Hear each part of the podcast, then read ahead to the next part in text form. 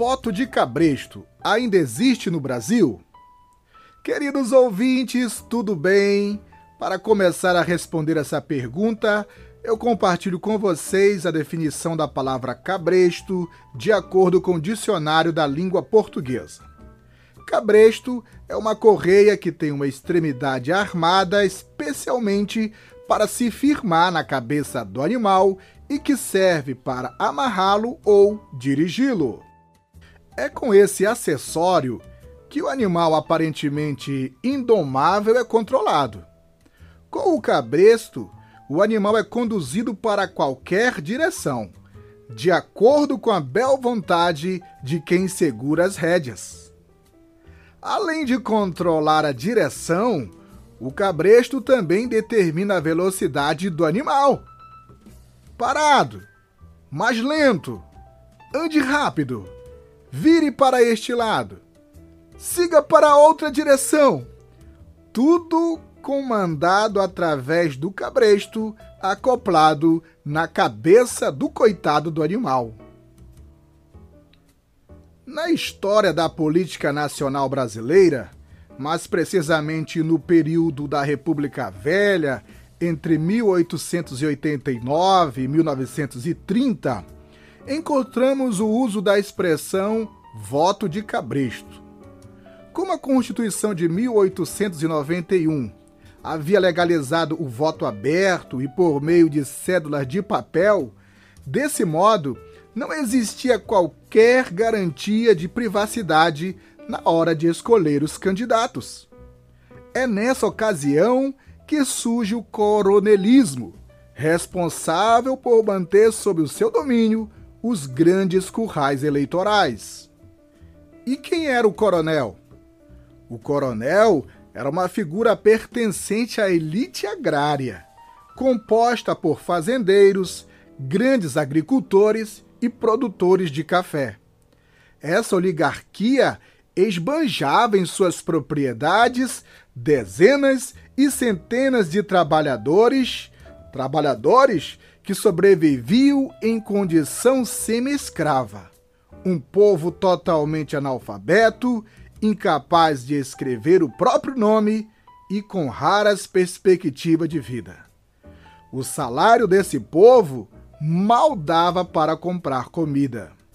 E o coronelismo se aproveitava da ignorância e da miséria da classe trabalhadora para continuar oprimindo o povo e se fortalecer no poder através da política. O patrão junto com os capangas armados, realizava ameaça física, psicológica, chantagem do desemprego, tinha até ameaça de morte, obrigando todos a votar no candidato do patrão. E no dia da eleição, o coronel se apropriava das cédulas de papel e, depois de marcar o candidato preferido, devolvia as cédulas eleitorais aos respectivos empregados, que por sua vez depositavam o voto na urna de votação. Todo esse procedimento acompanhado de perto pelos capangas. E assim dizia-se que a democracia estava sendo feita. A partir da Constituição de 1932, o sufrágio passou a ser secreto e o voto de Cabresto precisou passar por atualizações, pois o projeto de dominação dos opressores permaneceu firme e forte. Os leitões da políticas carecem ser legitimados através da eleição, para assim continuar nutrindo o tecido adiposo, mamando nas tetas do governo. Aí você me pergunta, como é possível existir voto de cabresto no Brasil se o voto é secreto? É verdade, o voto é secreto, mas a existência de currais eleitorais sobreviveu. A forma de domínio é outra. Na República dos Coronéis, os eleitores são dominados pelo medo, amedrontados pelo bicho-papão comunista ou pelo monstro destruidor capitalista.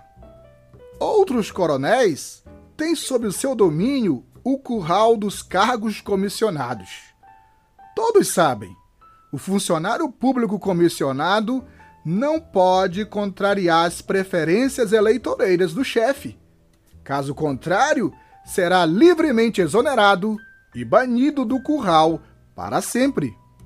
Ainda existem os coronéis midiáticos, que exploram a vulnerabilidade social e econômica da população e se apresentam como solução imediata para todos os problemas.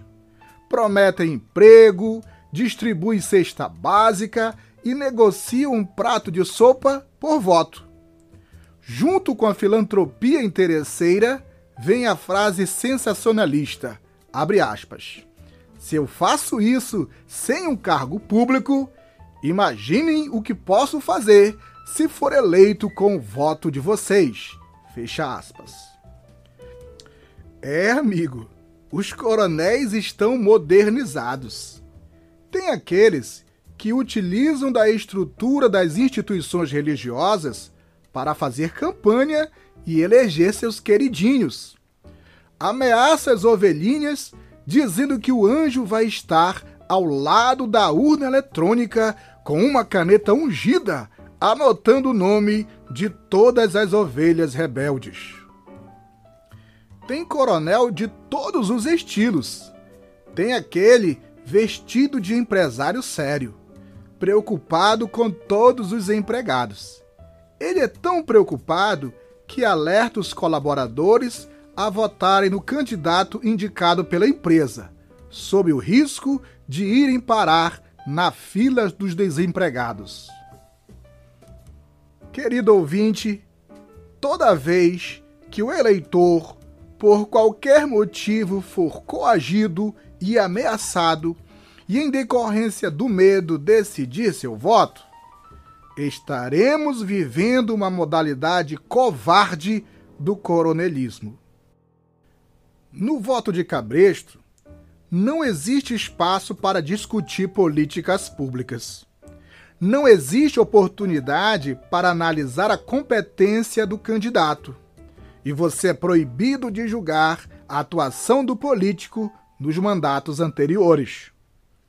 Em resumo, no voto de Cabresto não existe espaço e nem incentivo à cidadania participativa. O direito que você tem é o direito de votar. E sem questionar.